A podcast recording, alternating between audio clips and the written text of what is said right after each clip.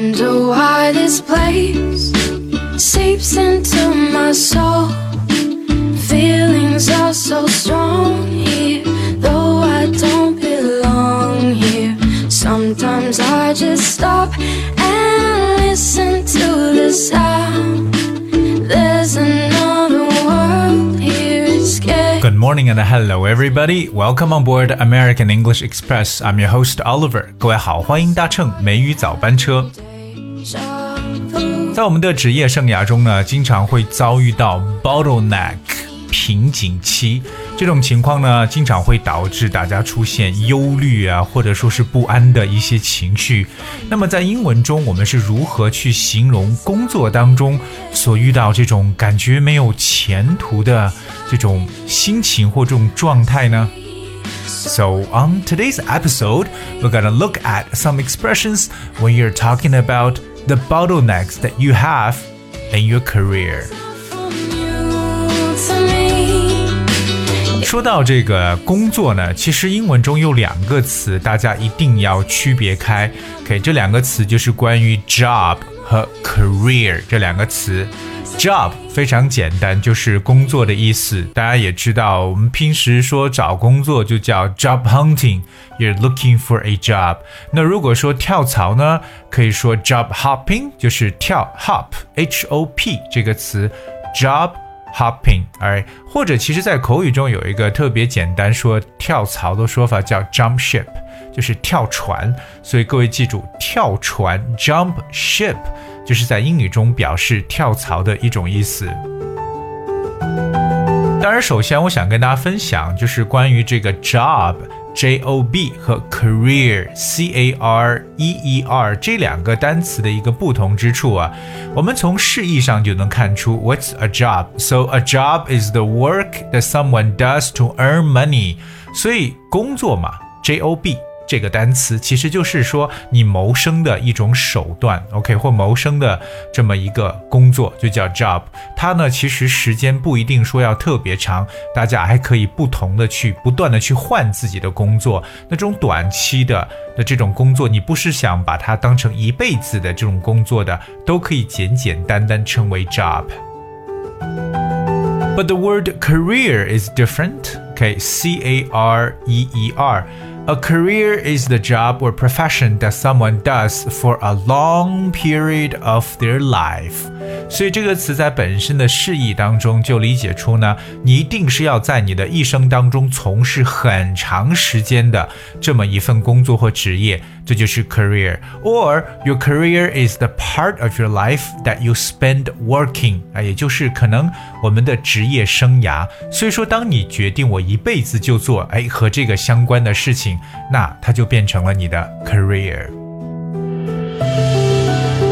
当然，今天要跟大家主要去分享的就是说我的这个啊职业生涯当中，如果遇到了瓶颈期，到底都该怎么去讲？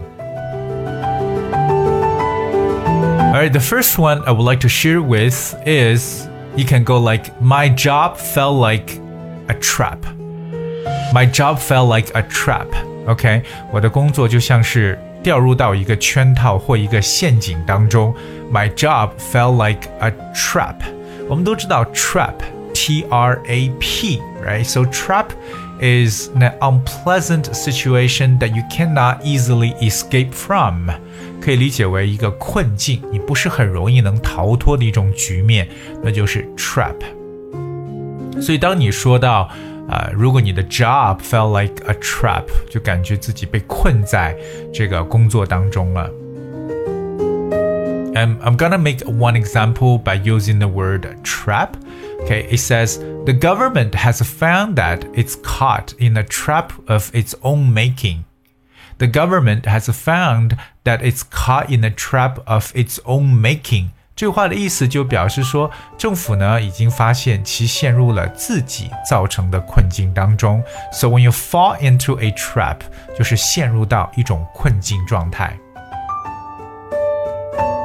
第二个来去描述也是很好的一个句子，You can say that I am stuck in a dead end job，表示我现在工作简直就是一条死胡同。 I'm stuck in a dead end job，这是英语中特别形象的一个复合形容词，dead end。dead 就是死亡这个词，d e a d 加上连字符，再加上 end e n d。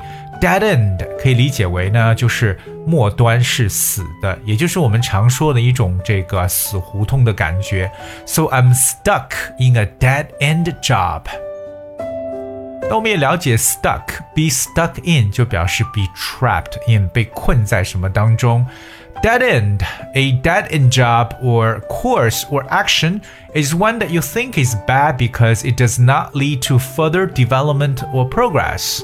所以这个词 dead end 就表示没有前途的。当你觉得你已经能看到尽头，这个尽头是死的，那就是没有前途的感觉。dead end。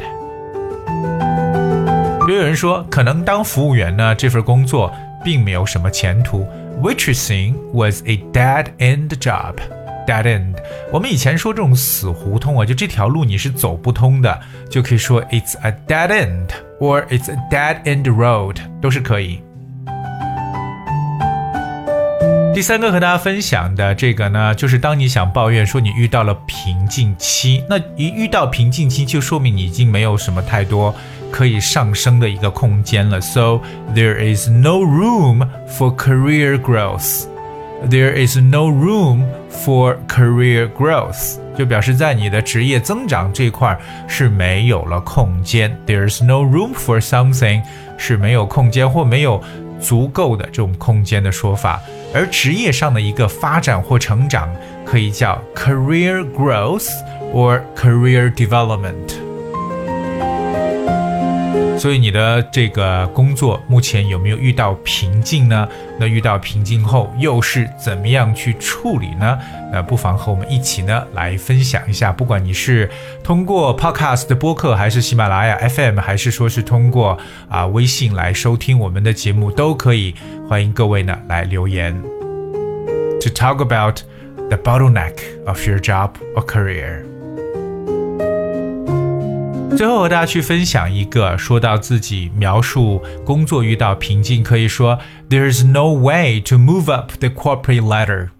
There is no way to move up the corporate ladder. 这是一个特别啊、重要而且很形象的一种说法，就是说想在公司里升迁呢。一点戏都没有，也就是说，当你想晋升更高的职位呢，是不大可能的。There's no way to move up the corporate ladder。呃，这里边就要跟大家重点介绍一下 corporate ladder 这两个单词。首先，corporate，c o r p o r a t e，corporate 它的意思就是企业、公司的意思，特别是大公司呢，我们都可以叫 corporation，right？corporate。而另外一个晋升制度用了很形象的一个名词 ladder，L A D D E R，ladder，ladder 是不是梯子的意思？就像一个梯子，你要往上去爬。所以这个 corporate ladder 本身就表示的是企业的一个晋升制度或公司的晋升制度，就是 corporate ladder，corporate ladder。那如果说想进入到管理层，就是 climbing。the corporate ladder or climb up corporate ladder 去爬上去，就是去升迁晋升，climb up corporate ladder。比如呢，对女性在职场的升迁而言呢，弹性的工作制和兼职工作呢，这些政策可以说是至关重要的。So policies such as flexible and part-time working can be crucial to women in moving up the corporate ladder. So remember, it's a very, very important thing. 大家想说到这个公司的升迁制度的时候呢，通常都可以去使用到 corporate ladder 来去描述。 所以，当自己工作遇到瓶颈的时候呢，不妨呢和周遭的朋友、家人可以一起去探讨一下，看有什么可以去改变这种状况的一些措施没有？那同样呢，可以让大家一起呢来跟我们分享一下，有什么样的方式能让自己尽量不去遇到这种 bottleneck 的 situation。Okay, all right, I guess that's what we have for today's show. And uh, finally, here's a song for you. Body like a back road. And I hope you guys will enjoy it and thank you so much for tuning in today. I will see you tomorrow. take it slow, just as fast as I can. Way she in blue jeans, she don't need no belt. But I can turn them inside out, I don't need no help. Got hips like honey, so thick and so sweet. No curves like hers on them downtown streets.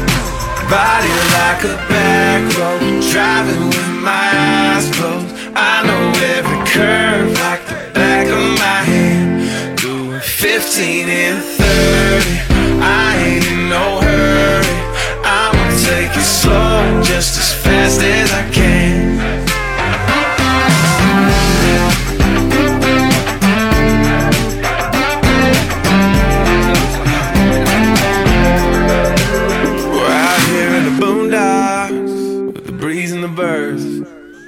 Tangled up in the tall grass with my lips on hers. On the highway to heaven, headed south of a smile. Mm. Get there when we get there, every inch is a mile.